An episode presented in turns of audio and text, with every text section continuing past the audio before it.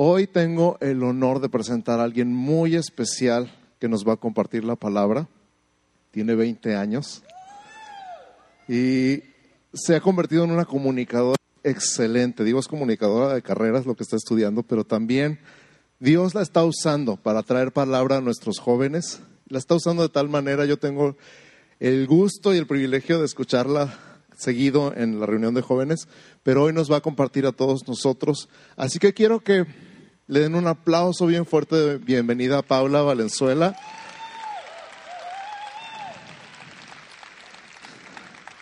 Y yo sé que los adultos de vez en cuando nos da ese rollo de que, ay, esta chamaca que me va a enseñar.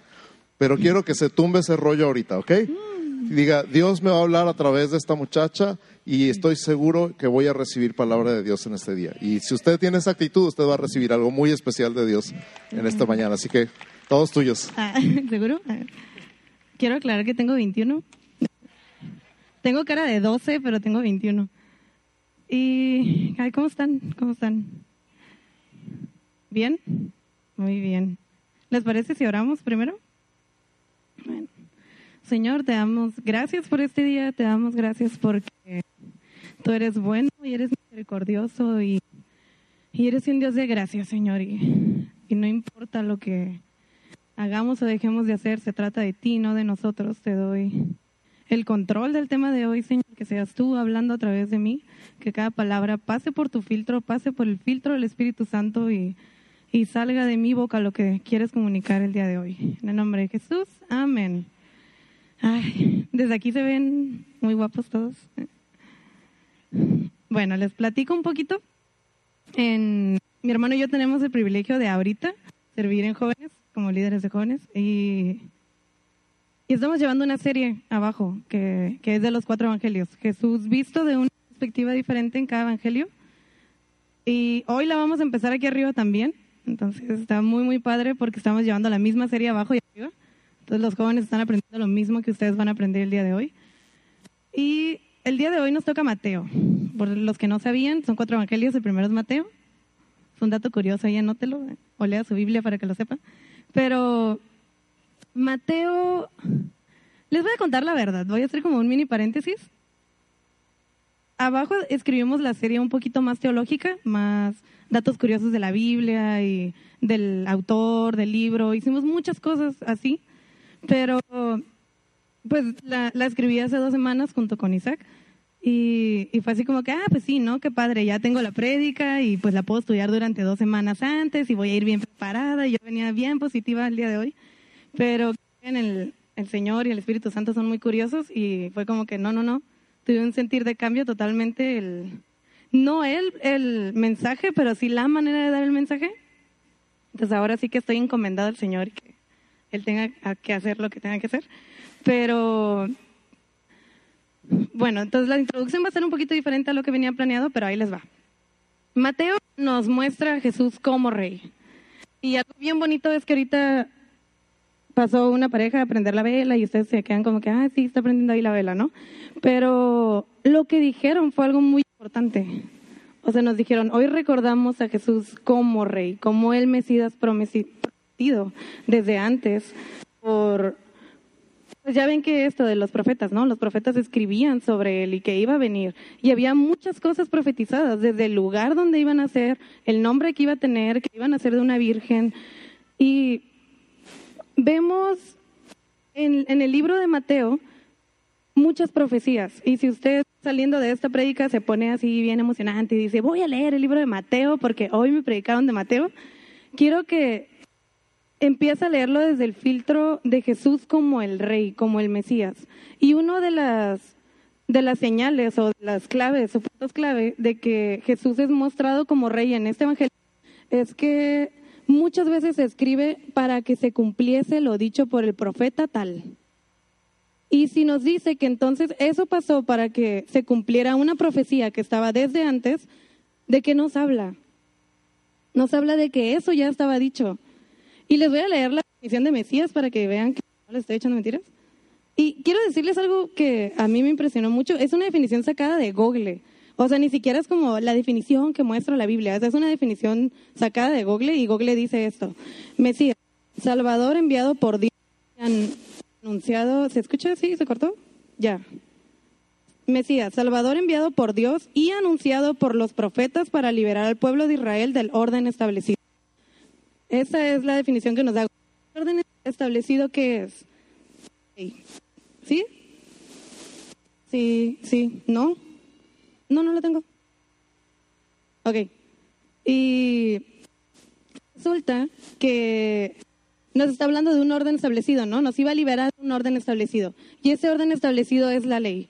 Y la mayoría aquí sabemos qué onda de ahí de la ley, muchas reglas, separados de la relación directa con Dios. Viene Jesús a querer cambiar todo eso. Y algo bien importante es que Mateo era judío. Mateo, el escritor, el autor del libro, era judío. Escribió para judíos. Los judíos tenían... ¿Quieren que cambie de micro?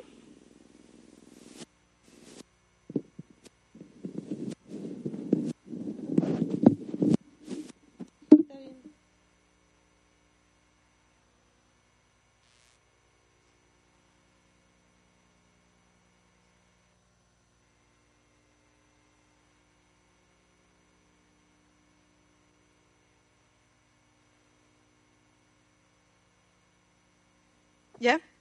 ¿Eh, ¿Ya ven? ¿Quieren que les cuente el secreto de por qué traía eso puesto? No confían en que mantenga el, micrófono aquí porque como me muevo mucho creían que iba a hacer esto y no me iban a oír. Pero si ven que lo quito me gritan así como que, hey, el micro va acá y yo me reenfoco. Pero bueno, les decía, ¿no? Un, un Salvador prometido a través de los profetas. Y Mateo nos escribe muchas veces para que se cumpliese y para que se cumpliese. Y si usted todavía sí dice, no, pues eso de que para que se cumpliese a mí no me consta, que por eso ya es el Mesías, en el primer capítulo de Mateo nos habla de la genealogía. Y los judíos creían que Jesús iba a venir de cierta familia, o sea, todavía eran así como que de cierta familia, de una familia de reyes. Y si algún día lo quiere leer, esperemos que saliendo de aquí, lea Mateo 1. En Mateo 1 nos dice que viene de la familia de David. David es el primer rey en la genealogía entonces eso nos da como resultado que Jesús venía de una familia de reyes. ¿Y, ¿y qué creen? ¿Se acuerdan que les decía que estaba profetizada muchas cosas? ¿Alguien me puede decir en qué condición estaba la mamá de Jesús? A ver, pastor. Ok. No, pues qué tal que no.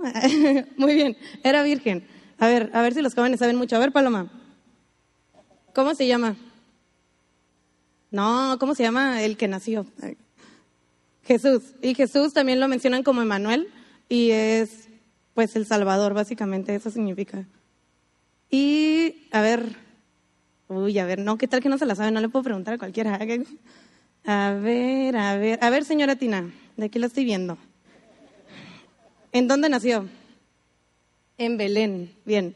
Todo eso estaba profetizado. Y de hecho, si quieren que se los lea, en Mateo 2, del 5 al 6, dice, Belén, de ti saldrá un gobernante para Israel. Entonces, con esas cosas que les decimos del nombre, la ciudad, la condición de cómo tenía que ser su mamá, todo eso confirma todavía más que Jesús es el Mesías. ¿Y qué creen? Nos vamos a empezar a poner más personales. Porque Jesús nos es dado a conocer como el rey que era prometido y a nosotros no nos tocó tal vez pues ver ese momento, ¿no? O sea, vivirlo ahí junto con los demás, pero algo que sí sabemos es que en la Biblia nos muestran dos tipos de reacciones que tuvo la gente cuando Jesús llegó aquí. Una de las reacciones fue la gente que conocía, conocía la palabra de Dios, que conocía las escrituras, que estaba bien, bien, bien estudiada en eso, por ejemplo, los fariseos, los maestros de la ley, los escribas, ponen una barrera con Jesús. Y, y, tienen esa reacción, tienen una reacción de, ¿y este quién es? Si lo han leído, siempre dicen muchas cosas como, ¿y este quién es para venir a decir eso? ¿Y este quién se cree para venir a sanar en sábado? ¿Y este quién que no sé qué? Y siempre lo están cuestionando y lo están, le están cuestionando cosas en público siempre para hacerlo quedar mal. Y ahí dice, o sea, para hacerlo que la riegue y ellos tener algo de qué acusarlo. Y Jesús pues es perfecto, entonces nunca la regó. Pero ahí estaban de todas maneras atrás de él y encima de él y a ver para que la riegue. Y la otra tipo de reacción es que la gente como los gentiles que abrieron su corazón y que fue bueno, a mí se me hace impresionante esto, porque los, los del primer tipo de reacción, los escribas, fariseos y ellos, eran los que conocían las señales, conocían lo que tenía que pasar para que ellos supieran quién iba a ser el Mesías, y ven que Jesús viene, y ven que Jesús lo cumple, y no pueden ver que Él es. Y eso es algo bien impresionante porque es como si nosotros leyéramos Génesis el, capítulo de la creación, leemos la creación, ¿no? En el capítulo 1, poquito del 2, cómo se creó el mundo. Ah, sí, Dios en el principio creó los cielos y la tierra, la tierra estaba deshecha y bien suave, lo leemos, la sabemos. Y alguien nos pregunta, ay, ¿quién, quién creó el mundo? Y tú como que, ah, pues leí que Dios, pero pues no me consta. Hagan de cuenta que era la misma reacción, o sea, lo estaban viendo ahí, encarnado en una persona, en su carota. Aquí, hagan de cuenta aquí, Hagan en cuenta que Jesús está sentado al lado de usted y usted no sabe qué es Jesús. Pues es así como que, pues, ¿para qué estudié tanto si no iba a saber?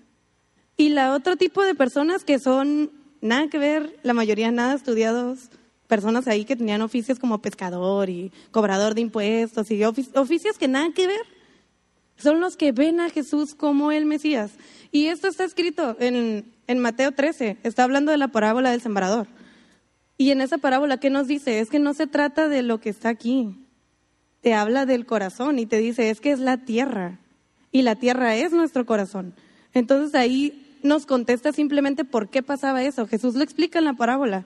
Y los, de hecho los discípulos cuando Jesús termina de decir la parábola le dicen, pero ¿eso qué significa? O sea, ¿por qué unos entienden y otros no? Y él les dijo, es que no a todos se les da el entendimiento. Y no es que Dios no quisiera dar el entendimiento a todos, su corazón no estaba bien. Y cuando su corazón no está bien, puede tener a Jesús al lado, puede tener a Jesús haciendo milagros en su cara y no lo va a reconocer. Y ese no es problema de Dios, es problema nuestro, como fue problema de ellos.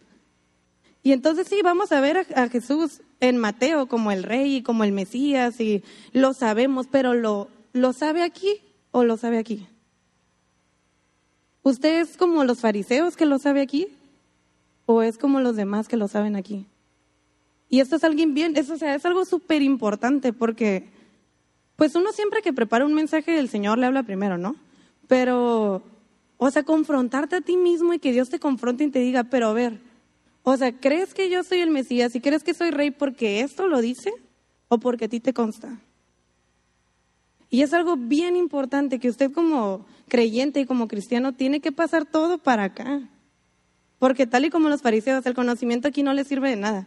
E incluso ellos que conocían todo, estaban ahí cuestionándolo y, a ver, hay que hacerlo que haga una señal. Y hay que pedirle, eso a mí, sinceramente se los voy a decir, me da mucho coraje leer eso en la Biblia, que los fariseos le decían, a ver, haznos tal señal para que me compruebes que tú eres el que iba a venir. O sea, que, imagínese qué autoestima para ir a cuestionar al Mesías y decirle, a ver, demuéstrame. A mí es algo que de verdad me da así en el corazón y digo, no manches, o sea, su corazón cómo estaba, cómo estaba endurecido su entendimiento, porque para ellos era más importante lo que decía escrito y ellos comprobar tal cual las letras que ver a quien estaba ahí.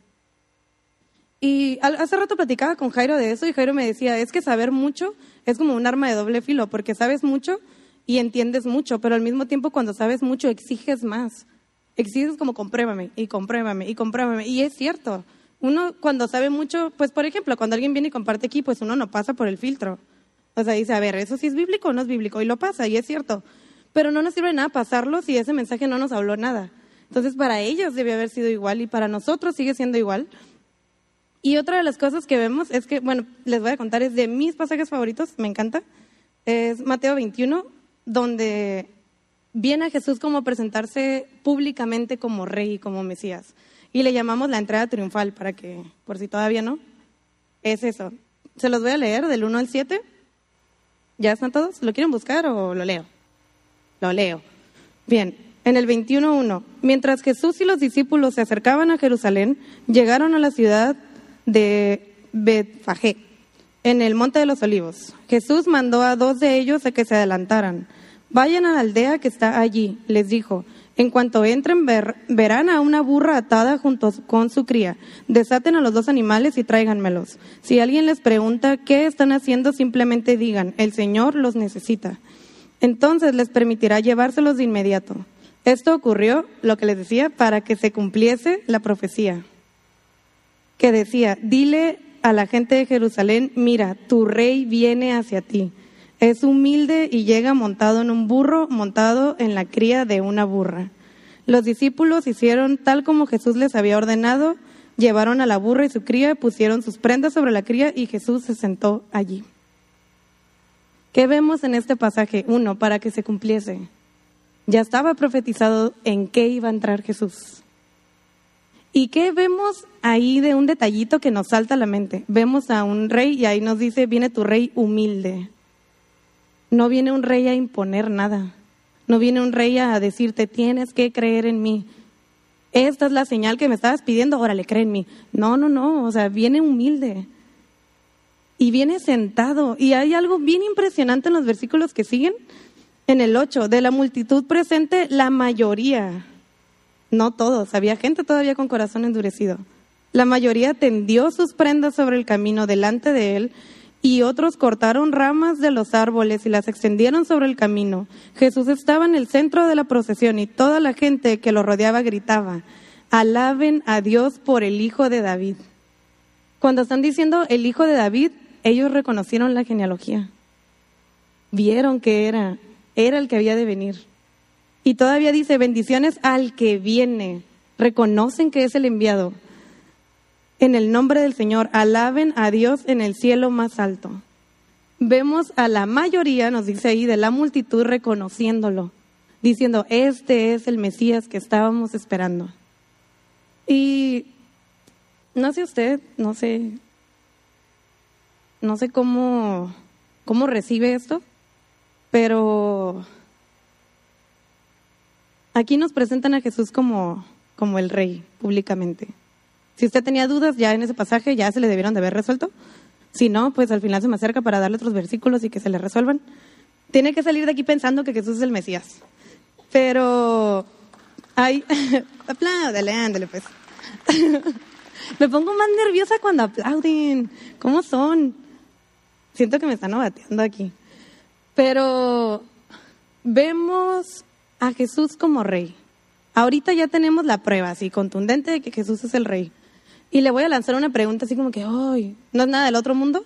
Nada más necesita decir sí o no, o elegir una de las dos. Jesús pudo haber sido enviado como el Mesías, o sea, puede, él es enviado como el Mesías, pero ¿qué significa para usted que Jesús sea llamado rey? ¿Rey de qué? La señora Tina me ayudó a contestarlo, rey de mi vida. Y eso es algo bien importante. A nosotros no nos sirve de nada que Él haya sido enviado como rey si nosotros no lo hacemos rey de nuestra vida. Y les voy a contar un secreto que es como algo totalmente mío. Hay una canción que creo que es de Visión Juvenil que dice Rey de Reyes. ¿Te exaltamos o te adoramos? Una de las dos. A ver, Javi, ¿y qué es el mero mero? No, no, ¿cómo que no? Rey de Reyes. No. A ver. ¿Las dos? Ok. Alan me hizo el favor de corroborar que dice las dos. Primero dice una y luego dice la otra. Pero bueno, les voy a contar. Hace mucho, mucho, como dos años, tres casi. Bueno, para mí es mucho porque tengo como cinco de cristiana apenas. Pero hace como tres años, yo escuché por primera vez que cantaron esa canción en una congregación y la gente estaba bien emocionada y bien exaltada. Decía, ah, sí, Rey de Reyes, que, que te exaltamos. Y, ay, sí, pareciera la mera cosa, así, todos deshechos por cantar. Pero no, no, no quise hacer como, pues cuestionar, ¿no? Tipo fariseo, pero lo primero que vino a mi mente fue, pero le están cantando eso, o sea, qué chido que le canten eso, pero es rey de su vida. O sea, ¿con qué enfoque le estamos cantando eso? Y así me pongo a veces bien pirata a preguntarme cosas. Y en ese momento me pregunté eso, o sea, fue como, ¿de qué nos sirve tanto cantarle rey? Y que el que iba de venir y osana en las alturas y que esto y que el otro, si aquí no está reinando. Y ahorita la canción, o sea, la canción que hicieron, la danza que hicieron, ¿enseñas?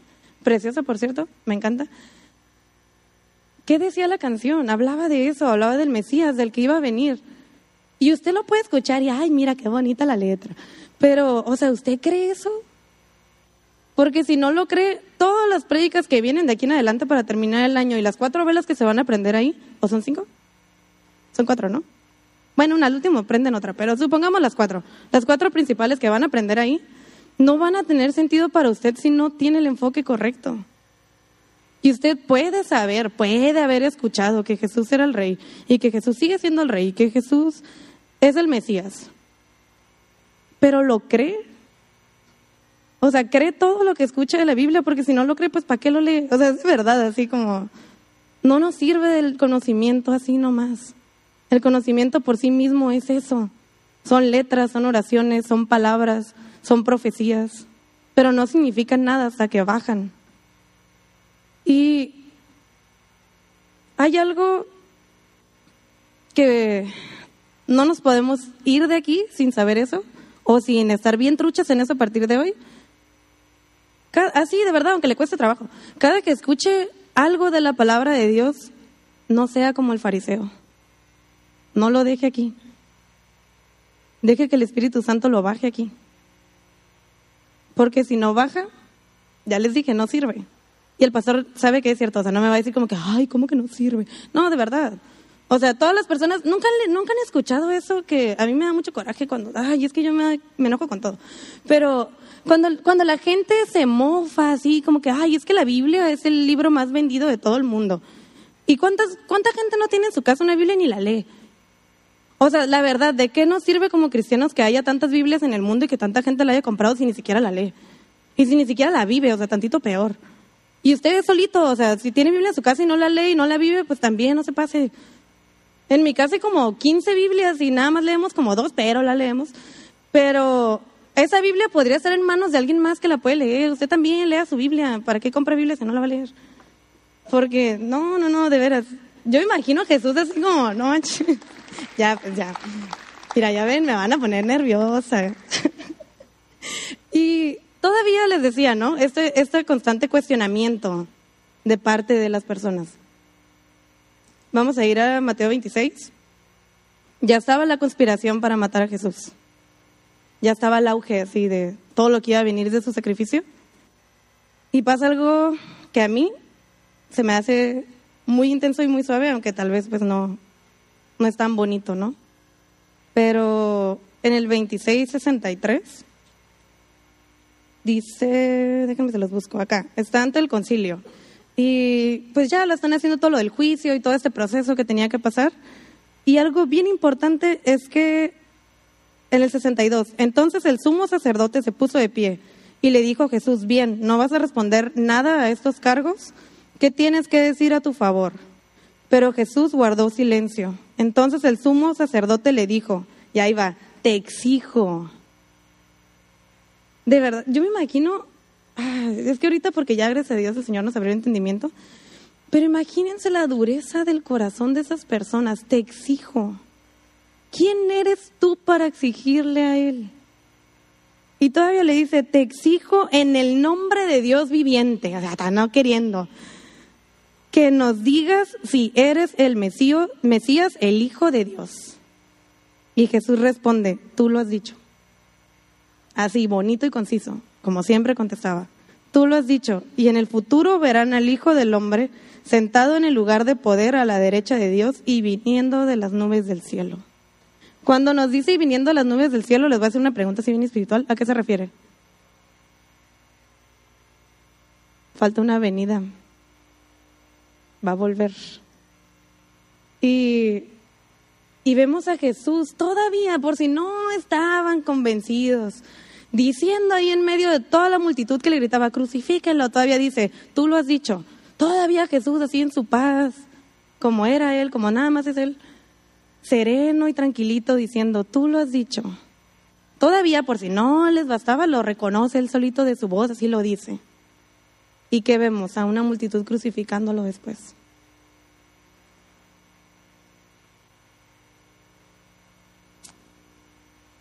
No sé si ustedes lo sabían, pero se los voy a decir. Y si no lo sabían, lo van a saber. Jesús fue culpado por blasfemia.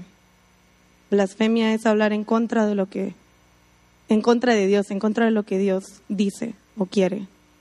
Lo culparon por blasfemia, por decir que era el Mesías enviado. Y ni siquiera lo dijo así, ¿no? Nada más dijo, tú lo has dicho. O sea, ni siquiera él lo así. Y lo culparon por eso. Su cargo fue su identidad.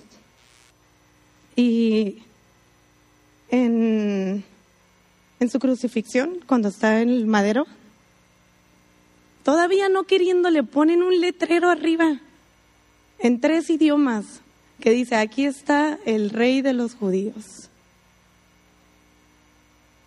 No sé para usted, pero para mí esto es, me cala aquí, me cala porque dices, o sea, todavía que lo crucifican, le ponen ahí a manera de burla. O sea, no nada más lo crucificaron, se burlaron de él todo lo que pudieron por decir que era el Mesías. Y vemos a esta gente, o sea, esta gente de corazón endurecido que vio todas las señales y que vio todas las cosas y que todavía se burlan de él en su cara diciendo, no, jaja, se salvó. O sea, salvó a otros, pero no se puede salvar él. Y que esto y que el otro. Y vemos que le escupían y que se ríen y que todavía andan ahí rifándole la ropa y haciendo un montón de tonterías por su corazón endurecido. Y Jesús se calla. Y Jesús muere.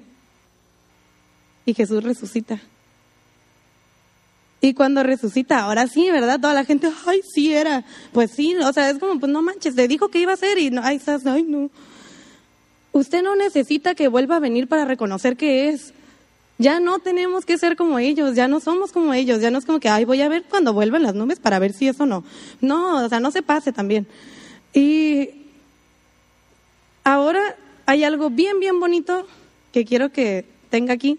Si todo lo demás no se lo grabó, grábese eso. Jesús ya no es nada más el rey, ahora es llamado el rey de reyes. Y como rey de reyes, ¿usted en qué lugar lo va a poner? Lo va a poner aquí, lo va a poner aquí, lo va a poner en su Biblia empolvada en la mesa, lo va a poner en su... Me da pena decir en mi trabajo que soy cristiano porque me van a apuntar y me van a juzgar. Lo va a poner en... Es que en la escuela, yo soy de humanidades, entonces si alguien sabe de eso, somos nosotros me da pena decir que soy cristiana porque ellos son ateos, entonces me van a juzgar con el dedo. Y le voy a contar, de hecho hace poquito tuve, no fue una discusión hasta eso, como que mis profesores son muy respetuosos. Fuimos a entregar un trabajo final la semana pasada de una materia muy pesada y una muchacha dijo, ay, ya, ya lo entregué, pues ya nada más que Dios nos bendiga. Y dijo el profesor, soy ateo, eso no aplica aquí. Y entonces fue como que, ¿qué dijo? Y yo, ¿qué, qué? Y entonces volteé y le dije, es que no dijo que Dios lo bendiga a usted, dijo que Dios nos bendiga a nosotros. Y en todo caso, si usted es ateo, eso no dice que a nosotros no nos va a bendecir, ¿o sí? Y el profe, pues eso no me quita lo ateo. Y le dije, y a mí no la bendecida tampoco. Y entonces se empezó a reír. O sea, nos llevamos bien con los profes, porque está joven, ha de tener como 28. Entonces sí es muy, no es de esos adultos como cabeza dura. Sí se portó bien. Pero sí fue como que, ah, cara, ¿y ahora qué? Y la otra vez también me salieron en la escuela con que no, es que en la escuela no puedes hablar de Dios. Y dije, ah, no, no. Y si algo me enseñó Tito Quiroz, que a veces viene aquí, es que la escuela laica significa que la iglesia no puede tomar decisiones en la escuela, pero no por eso Dios está vetado de las escuelas, ni de los trabajos, ni de ningún lugar. Entonces a mí no quiero que me vengan a decir que, ay, es que para ti es bien fácil decir que vamos a hacer a Jesús nuestro rey porque a ti no te va a tocar la persecución. ¿Cuál persecución? México no nos persiguen como en otros lugares. Hay lugares en Asia donde ni siquiera pueden tener una Biblia porque los matan. ¿A nosotros qué nos hacen? Se ríen, ay, el cristiano acá, y eso ya, por eso ya. O sea, no, no, no, tampoco abuse. Entonces, de verdad, o sea, Navidad viene y toda la gente se pone bien emocional, como que, ay, sí, mi arbolito. Y ya si está muy pirata la gente, pues, ay, mi Santa Claus. Pero, no, de veras, ¿eh? mi mamá antes ponía Santa Claus en la casa, ya somos cristianos, ya. Ya no hay nada de Santa Claus en mi casa, gracias a Dios. Pero no empiece también con que, ay, Navidad, mi mono de nieve, y que mi Santo Claus, y que no sé qué. Usted sabe, usted y yo sabemos, y si no sabía, ya sabe, que la razón de la Navidad es Jesús y el nacimiento de Jesús. Y no nada más así como que el nacimiento de Jesús, es el nacimiento del Rey y del Mesías que estamos hablando ahorita.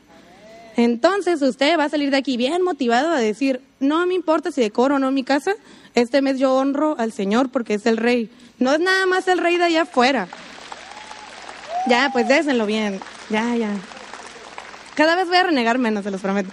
Pero, o sea, usted tiene que tener un enfoque bien emocionante y si todo el año no hizo nada, este año tiene que ser crucial para usted como cristiano. Porque, ¿qué sucede este mes? Nosotros recordamos lo que pasó. Y no nada más pasó como que, ay, vino el rey y el Mesías y ya. Recordamos que nos dio una identidad diferente a la que teníamos. Ya no somos condenados, ya no somos juzgados, ya no creemos que cuando nos vayamos al cielo vamos a tener un Dios que nos va a decir, a ver, ¿qué hiciste bueno y qué hiciste malo? Híjole, no mereces entrar. No. Y si usted eso no lo hace feliz, pues, pues no sé qué lo va a hacer feliz, de verdad. Pero si usted eso lo hace feliz, ya ven que los pastores a veces avientan esos chistes de, pues cuéntelo a su cara. Pues sí, o sea, cuénteselo a su cara. O sea, cuéntele a la cara como que, ay, estoy feliz, se sonríe acá. Porque, ¿cómo queremos a veces que la gente haga de Jesús su rey si nosotros no lo hacemos? Y si lo hacemos, o lo hacemos a medias, o lo hacemos pero antipáticamente. Ay, pues sí es mi rey. De acá con la carota. Pues sí es que nació Jesús. No, es que yo soy cristiano, yo no creo en Santo Claus, yo creo en que nació. Y así con la cara. O sea, no, no, no. De verdad, usted, usted y yo podemos estar muy felices y muy gozosos. Y el gozo es algo que viene del Espíritu Santo, ni siquiera es nuestro. Pero páselo a su corazón, de verdad. Ya no sé cómo decírselos. Dejen que, vas, que baje. Dejen que baje todo. Les aseguro así por todas y hasta si no, el pastor ahí luego me hace algo. Si esto que les acabo de decir, ustedes lo empiezan a vivir y su vida no se llena de gozo, no tuvo sentido lo que prediqué hoy.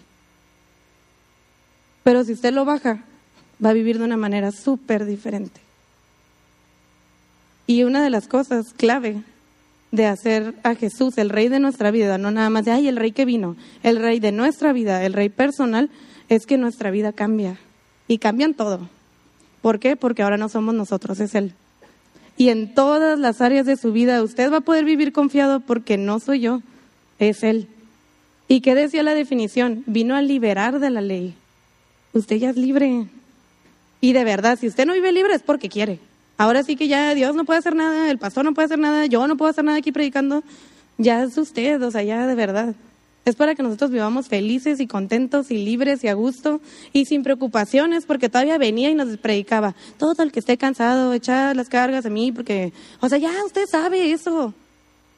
Ya sabe todas las cosas. Yo me puedo poner aquí como merolico a hablarle de mil promesas que nos vino a dar, pero no sirve. Usted sabe cómo tiene que vivir. Y si no sabe, pues lea la Biblia. Pero de verdad, o sea, usted ya sabe. Es para que nosotros vivamos tranquilos. ¿Por qué? Porque hay un rey. Nosotros no somos nuestro propio rey. Y si sí, pues vamos a estar bien amolados. Pero si no, o sea, si él es el rey y si ya le dimos todo el poder y le dimos la autoridad y le damos el control, yo creo que en eso se basa. Les voy a enseñar algo de señas. Para los que no saben, me gradué en señas el semestre pasado. La seña de rey es así. Pero la seña de reinar es así y se suma con controlar. Bueno, espérense.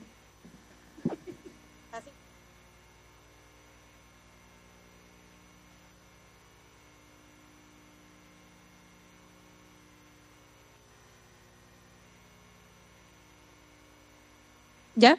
Gracias. Eso significa que la definición de reinar está hablando de un rey que controla, Así que no venga con que, ah, pues Jesús es mi rey, pero pues yo hago las cosas por mí mismo. No, no, no. Hacer rey a Jesús de su vida significa dejarse usted de lado.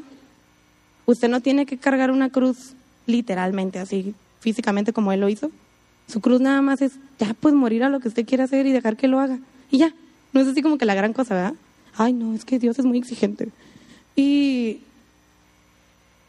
yo los invito, los exhorto, los animo, les aconsejo la palabra que quieran usar a que si lo van a hacer rey, lo hagan rey bien. Y que deje de estarse preocupando por lo que ha de venir, por lo que tiene, por lo que no tiene. Si usted no reina, entonces a usted no le corresponde. Y si usted no le corresponde, pues no tiene por qué vivir estresado, ni preocupado, ni cargado, ni sufriendo con que es que me falta dinero. Ya déjeselo a él. Y si no lo hizo en todo el año, hágalo este mes. Y si no lo quiere hacer porque yo le digo, hágalo a manera de obedecer y de honrar a Dios. Déjelo que Él tome el control. No se mortifique, de verdad. Y se los digo yo, que soy una persona que se estresa un montón. Y me lo tengo que estar recordando siempre, porque si no, ya sé que voy a terminar enferma o algo. Porque así somos. Ahí estamos viendo lo que no tenemos. Y para todo lo que no tiene siempre hay una solución, pues está Jesús. Y les voy a, ya voy a terminar casi diciendo que en jóvenes siempre que comparto, o la mayoría de las veces que comparto, termino usando la misma frase. Yo creo que todos los pastores tienen su frase dominguera. Esa es la mía. Mi frase dominguera es que o Dios lo puede todo, o Dios no lo puede todo. O Dios es todopoderoso, o Dios no es todopoderoso. Si Dios ya hizo algo en su vida y vio su fidelidad y vio su manera de obrar, ¿por qué no habría de hacerlo otra vez? Creemos en un Jesús, en un Dios que no cambia, ¿no? La Biblia nos lo dice, que es el mismo ayer, hoy y por los siglos. Y si no cambia, y si ya fue fiel, y si ya respondió, ¿por qué no habría de hacerlo otra vez? O siempre va a ser todopoderoso, o no lo va a hacer. Y cada situación que usted tenga en su vida, pásela por ese filtro. Si Dios ya respondió una vez, lo va a volver a hacer. Y lo va a volver a hacer todas las veces que sea necesario mientras Él siga siendo el rey de mi vida. De verdad, yo no sé de qué manera se los puedo recordar, pero ya no va a quedar en mí, va a quedar en el Espíritu Santo y en usted. Que se deje pasar esto acá. Vamos a orar. Señor, te doy muchas, muchas gracias. Primero, porque no me puse a hablar como loca. Segundo, porque nos enseñas el día de hoy, Señor. Porque primeramente me enseñas a mí lo que tengo que hacer. Me enseñas que de nada sirve, Señor, que yo te llame rey y que te, te reconozca como rey de los judíos, si no eres mi rey personal. Te pido por esta congregación, Señor, por las familias de esta congregación. Si hubo alguna persona que no estuvo presente aquí, pero su familiar estuvo aquí, ayúdanos, Señor, a transmitir eso a los demás. Ayúdanos a transmitir, a transmitirte como rey, como esa promesa que nos ha sido cumplida y que no bastando todavía, vas a volver a venir, Señor. Ayúdanos a reconocerte mientras estamos a tiempo, a no esperar a que algo nos orille a hacerlo, Señor. No nos descuides en la semana y que tu Espíritu Santo nos lo recuerde una y otra y otra vez y las veces que sean necesarias. Ayúdanos a que todo lo que aprendemos, escuchamos de ti, pase en nuestro corazón, Señor. De manera que no seamos como, como aquellos que te cuestionaban, como aquellos que te crucificaron, Señor, sino como aquellos que tendían sus ropas y tendían ramas y decían, este es el Rey. Y reconocer todo este mes y todo lo que nos quede de vida, que tú eres ese Rey, Señor. Te doy gracias por la vida de todas las personas que están aquí y gracias por que es por tu gracia, Señor. En el nombre de Jesús, amén. Ya son libres.